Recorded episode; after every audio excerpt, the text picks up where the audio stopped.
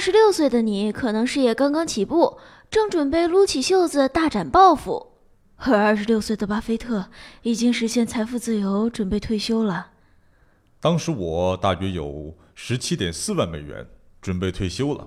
我租了间一百七十五美元一个月的房子，每个月的生活费是一万二，而且我的资产还在增长。啊，又是别人家的二十六岁。根据福布斯杂志统计，二零一六年底，巴菲特的个人财富飙升至七百四十二亿美元，稳居全世界第二富豪位置。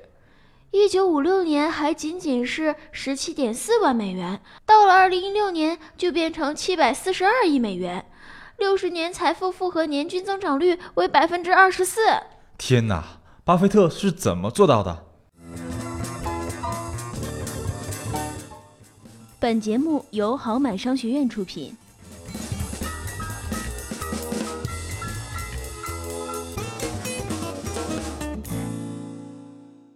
欢迎来到名人理财。二十六岁就已经财富自由的股神巴菲特的传奇人生。我是李想，我是瑞比。巴菲特啊，从小长在一个知识分子的家庭。他出生没多久呢，爸爸霍华德就因为银行倒闭失业了。后来呢，霍华德和朋友一起开了一家证券公司。来吧，亲爱的霍华德，和我一起开一家证券公司吧。哦，好的，老伙计。如果没有起色，我一定会狠狠地踢你的屁股的。哦，哈哈，看在上帝的份上，我们一定要大赚一笔呀！果然，很快证券公司就有了起色，经济情况呢也大为改观。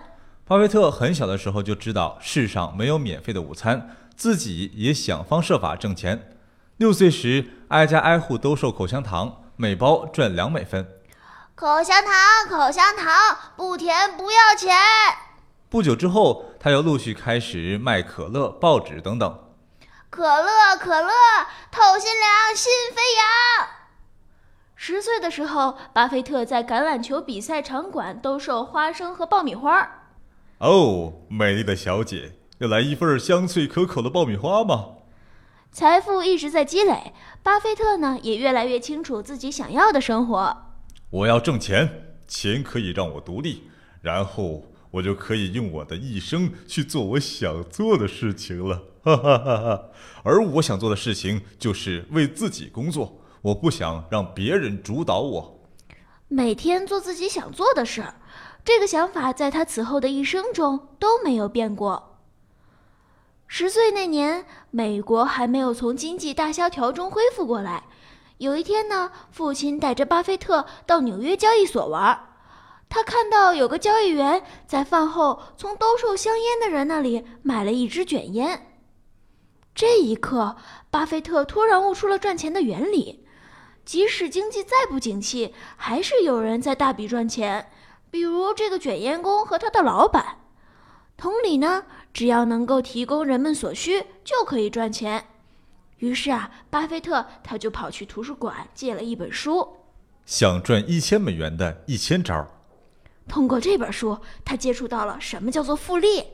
如果用一千美元起家，每年增长百分之十，五年内。一千美元就会变成一千六百多美元，十年内就会变成将近两千六百美元，二十五年内将超过一万零八百美元。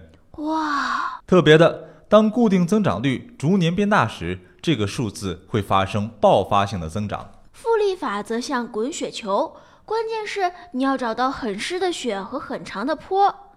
有一次啊，他和他的小伙伴花了二十五美元买了一架二手弹子机，放到理发店跟理发店老板分成。第一个星期，他们赚了二十五美元。随后，他们在镇上七八家理发店都放上了二手弹子机。巴菲特也第一次体会到钱生钱的滋味，并且多年来他毫不懈怠对股票的研究，经常去图书馆查看与股票与投资相关的书。重要的书籍，他也曾经反复阅读。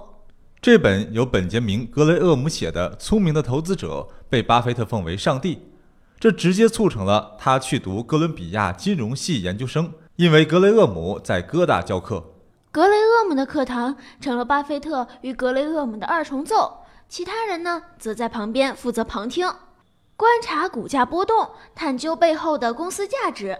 巴菲特把格雷厄姆的一整套分析方法全都学了过去。不但如此啊，他还胜过了他的老师。到了一九五一年底，巴菲特已经将他的资产从九千八百零四美元增值到了一万九千七百三十八美元。在家乡奥马哈，他任职于巴菲特福克公司，负责推销股票，同时打理自己的资产。他不分昼夜地查阅资料，汲取知识，内容涉及工业、运输、银行以及金融等，基本上每个行业都看。我爱工作，工作使我快乐。可是让他痛苦的是，巴菲特发现股票经纪人通过客户频繁交易赚取佣金，某些情况下这与他的价值观相悖。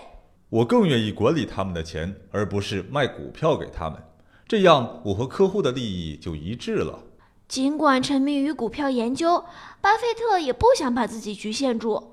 他效仿格雷厄姆，在业余时间兼职成为了一名夜校教师。课堂上，巴菲特语速飞快，学生们努力避免被涌向他们的洪水般的信息淹死。他从不向学生保证他们会变得富有，也从不吹嘘自己在投资方面的成功。一九五一年呐，格雷厄姆和他的合伙人纽曼向巴菲特敞开了怀抱，后者呢欣然接受了这份工作。他一入职就钻进公司的文件库里，不放过每一张纸片，迫切地想知道有关于这个公司运作的所有事情。生意数据和股票价格在他的脑海里盘旋，他吸收数字且加以分析的惊人能力，很快就成为公司的得力干将。我会仔细筛选大量的企业，并且从中找出一两个我能投上一万或者一点五万美元的极其便宜的公司。一九五六年，六十二岁的格雷厄姆宣布退休，他推荐巴菲特成为公司的普通合伙人，但是巴菲特却拒绝了。他或许想起了儿时的心愿，自由以及做自己想做的事情。于是，二十六岁的巴菲特又回到了家乡奥马哈。在三十岁那一年，他遇到了一生的伙伴和挚友查理芒格。此后的四十六年，他创造了世界投资史上的奇迹，也画出了世界上独一无二的人生复利曲线。